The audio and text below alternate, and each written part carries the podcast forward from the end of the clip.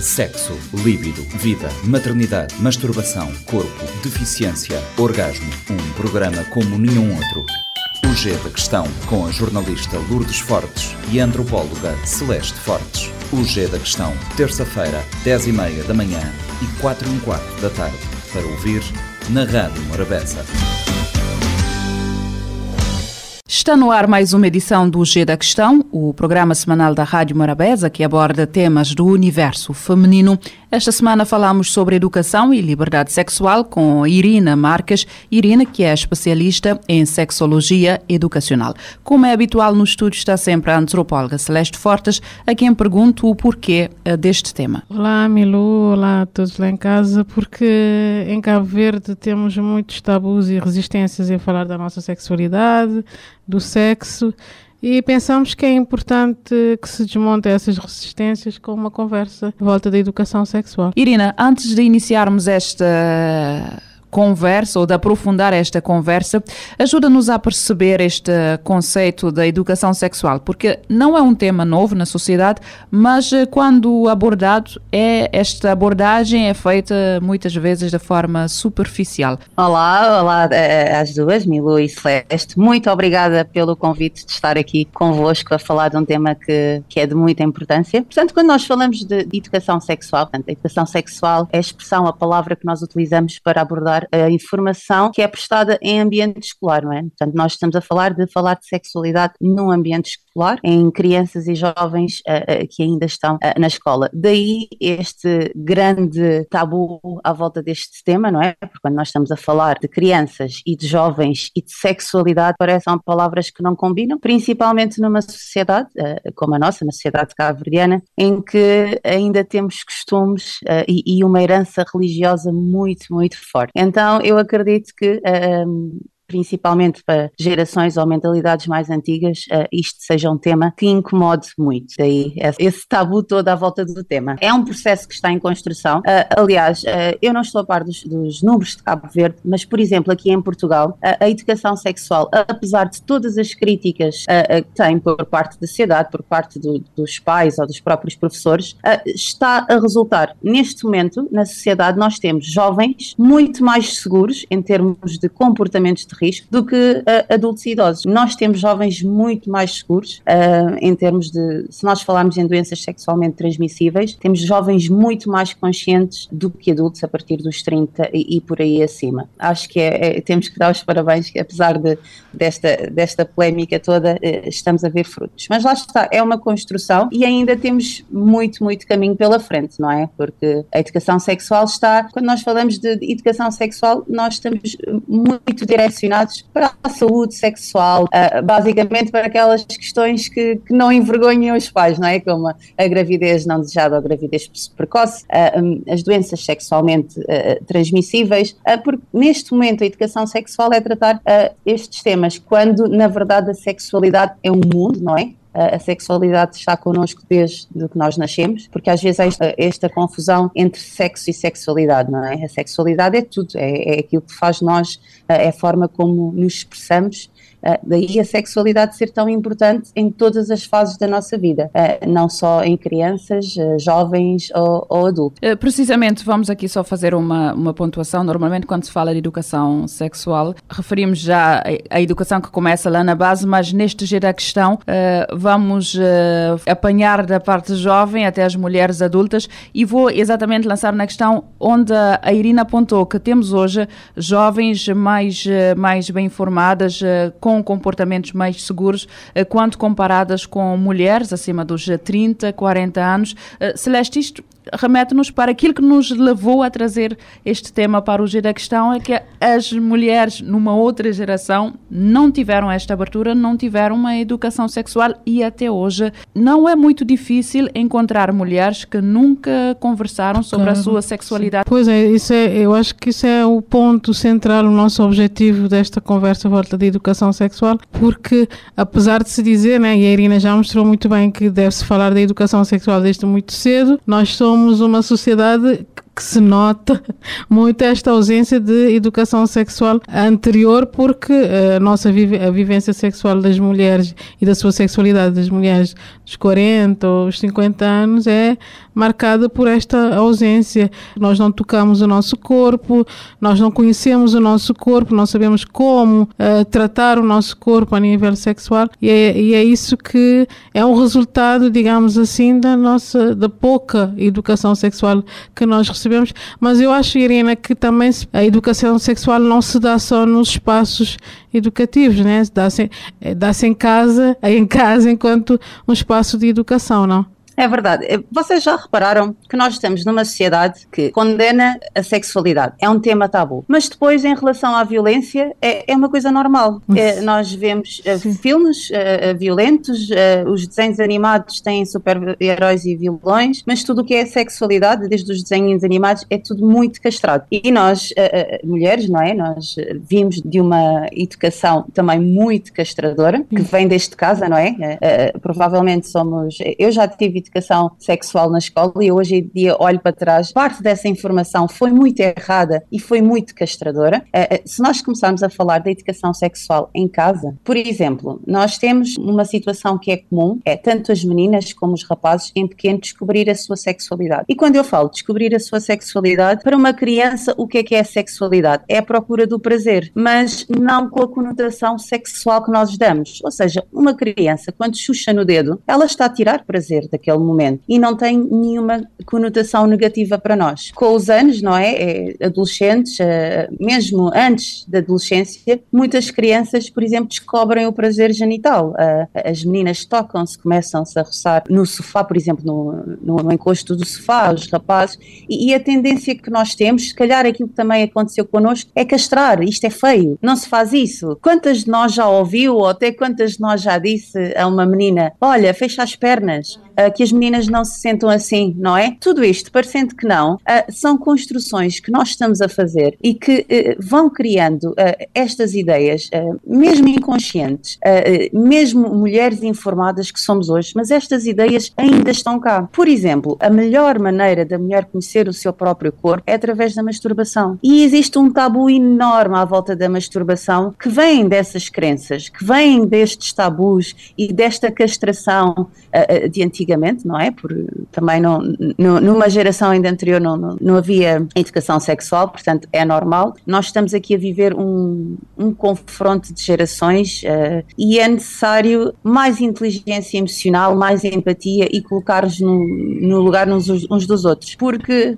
todos os nossos jovens vão ser educados à nossa maneira ou à maneira dos outros. Portanto, se nós castramos estes assuntos dentro de casa, se nós, uh, enquanto jovens, enquanto crianças, fomos criados assim, portanto, é, é normal que a história se vá repetindo. Só que antigamente era tudo mais fácil, porque as regras estavam escritas. Em Cabo Verde, não sei, mas pelo menos aqui em Portugal estava na Constituição. O homem era o ser poderoso da casa, quem mandava nos filhos e nas mulheres, e isso era um, um fato assumido. Hoje em dia, não. Hoje em dia temos esta tal liberdade sexual. Nós não sabemos o que fazer e como estar, como gerir essa liberdade. Irina, tu achas que, isto tem a ver também com a nossa herança católica? Eu há pouco tempo estava a comentar, se nós formos ao Facebook em grupos um, cabo-verdianos que, que, nem tenham a ver com a sexualidade, mas qualquer tema que toque uh, o tema da sexualidade, da homossexualidade, os comentários surge muito a palavra Deus, que Deus proteja. Isto é uma herança cultural, não é? E que temos que ter algum tato, não é? Porque temos que respeitar os dois lados. E então temos que encontrar aqui um meio termo, porque a verdade é que as coisas evoluem. Eu, quando falo em mentalidades, eu não gosto de associar a uma mentalidade mais antiga a uma geração mais antiga, porque atualmente temos muitas pessoas, já com alguma idade, dessas gerações mais antigas que conseguem e conseguem acompanhar perfeitamente esta evolução. Depois temos homens e mulheres adultos na casa dos 30, 40, que se for preciso ainda têm essa mentalidade ainda castradora, ainda mais antiga principalmente a mentalidade masculina, não é? Porque nós continuamos a ter uma, uma sociedade machista e nós, as mulheres, ouve-se falar muito deste tal do empoderamento. Há pouco tempo passou o Dia das Mulheres e, e fala-se do empoderamento da mulher, e na verdade nós empoderamos. Empoderamos na vida social, na vida profissional, saímos para o mercado de trabalho, exigimos igualdade de direitos, igualdade salarial, mas na nossa sexualidade uh, este empoderamento ainda está em construção. Uh, porque eu, pelo menos, não considero que nós atingimos o nosso auge do empoderamento. E quando nós não sabemos como, quando não conhecemos o nosso corpo, nós não podemos ensinar aos nossos parceiros, parceiras, como nos dar prazer. E nós, uh, parecendo que não, nós estamos numa época muito difícil para os homens. Existe uma sexóloga que eu, que eu sigo e gosto muito que diz: o homem sempre pôde. Hoje em dia, não só pode, como deve. Porquê? Porque a mulher diz que quer ter prazer e o homem uh, do nosso século está muito preocupado com a sua performance do que com o seu próprio prazer. E então nós temos neste momento uma grande dependência, uma grande procura por parte dos homens de, de, da suplementação, uh, dos fármacos para a ereção e, e nós as mulheres um, queremos ter esse tal prazer e, e condenamos muito um homem que não nos dê prazer quando a maior parte dessa responsabilidade é nossa. Nós não conhecemos o nosso corpo nós não sabemos como ter prazer e nós não sabemos ensinar como nos darem prazer. Irina, tocaste aqui num ponto muito importante. Quando se fala na sexualidade das mulheres, eh, vem logo o conceito de que a nossa sexualidade é moldada pelos nossos valores eh, sociais, religiosos, aquilo que compõe as boas maneiras sociais. Não é à toa que quando se fala da sexualidade, a palavra Deus vem logo no meio como se uma coisa tivesse necessariamente a ver com a outra. Como é que damos o passo para trocar este chip e começar a falar da sexualidade de uma forma mais, aberta, que permita às mulheres construírem a sua identidade sexual? Porque o que acabas por ter são mulheres cada vez mais insatisfeitas e sem conhecer o seu próprio corpo não têm como ter um, a satisfação plena. Claro que não. Se nós não conhecemos, se nós não conhecemos algo, como é que uh, nós vamos saber utilizar, não é? é? Em primeiro lugar, isto é, isto é tudo uma construção, não é? Que se faz através da educação e da formação. Primeiro, nós temos que nos empoderar do nosso corpo, que há, há muitas gerações vêm-nos a dizer que, que o nosso corpo não é nosso. Então, se o corpo é meu, eu não o posso tocar. Uh, desconstruir isto. Por exemplo, uh, nós estamos muito, socialmente, estamos muito ligados ao sexo vaginal. se nós perguntarmos, a maior parte das mulheres qual é o seu órgão sexual ou aos homens, um, as mulheres e os homens vão, vão responder que o órgão sexual da mulher é a vagina. E na verdade não. Nós, as mulheres, temos um órgão sexual chamado clitóris, não é? Que é o tal clitóris, tem como única função dar prazer à mulher. E a mulher que saiba explorar o seu clitóris, a sua vulva, que conheça o seu corpo, sabe ter prazer. Este mito de que a mulher precisa sempre uh, de mais tempo durante o ato sexual. Não estamos a falar de preliminares. Preliminares é uma coisa. Estou a falar já passando esta parte dos preliminares. Ah, a mulher precisa sempre de mais tempo. Claro que sim, a mulher precisa de mais tempo porque uh, numa relação, num ato sexual uh, tradicional, a mulher não é estimulada, ou seja, o estímulo um, a mulher, o prazer que a mulher poderá ter é sempre através uh, uh, do estímulo do clitóris. E este estímulo acaba por ser indireto através da vagina. Portanto, é claro que a mulher vai ter muito mais dificuldades uh, uh, em atingir um orgasmo, vai precisar de muito mais tempo. E muitas vezes o que é que acontece? Uh, muito mais tempo, há mais desgaste, há mais cansaço, não tem prazer e começa a associar aquele ato a uma coisa desagradável, sem prazer, quando poderia ser totalmente o contrário. Uh, está provado cientificamente que mais um, de uh, 70% das mulheres não conseguem obter um orgasmo só com a penetração. O órgão associado uh, ao prazer da mulher não é exclusivamente a vagina, é principalmente o clitóris. Só que depois nós temos aqui um problema social, não é? Uma mulher que está uh, num ato sexual com o companheiro e que se toca ao mesmo tempo, o que é que parte dos homens ainda pensa? Então, mas eu não sou suficiente. Eu estou aqui a dar o máximo de mim e tu ainda tens que te tocar. Ah, é como aquela ideia errada, não é? Se eu tenho um parceiro, por que é que eu vou me masturbar? Não. Não ou, é? Não, ou é então assim. partes, do, partes daquele princípio que sexo é apenas penetração. tal e qual. É, é tudo, vem tudo dessa ideia uh, religiosa da virgindade, não é? De, do, do rompimento do ímã. Uh, então, neste momento, uh, se nós falarmos de, de relações uh, homossexuais entre duas mulheres, relações lésbicas, não é? estas mulheres vão ser virgens para sempre, não é? Porque não vai existir uma penetração. Portanto, há, há, aqui ideias que têm que ser desconstruídas e que há, muitas vezes nós mantemos por sei lá, por, não quero dizer por estupidez, mas por convicção, porque há aqui um orgulho em manter-se aquilo que é correto e, e, muitas vezes, uh, uh, algumas mentalidades, eu não, não quero dizer as mentalidades mais antigas, porque às vezes, principalmente mulheres, nós temos muitas mulheres na nossa sociedade com uma mentalidade muito machista, uh, que são péssimas para elas próprias, sabendo ou não sabendo, não sei, e para as outras nem se fala, não é? Porque para a mulher aqui na nossa sociedade, ou somos santas ou somos galdérias. Se somos santas, é porque somos púdicas, é porque somos frígidas, é porque um, se nós falamos abertamente, se nós uh, uh, somos o oposto, já somos galdérias ou isto ou aquilo, não é? Uh, hoje em dia, hum, nós, se nós numa conversa de mulheres, se nós falarmos dos one night stand, não é? Daquela uma mulher que tem uma noite com um único parceiro, o que é que a sociedade ainda vai dizer dela? Grande parte da sociedade ainda vai dizer que, que ela é uma. Uma vadia? uma vadia, uh, uma puta, uma cabra, não é? Uh, enquanto se for o homem, já é o garanhão. Isto é, é, é aquele fator social que o fator social muitas vezes é, é um peso, não é? O medo do julgamento é, é, um peso muito grande.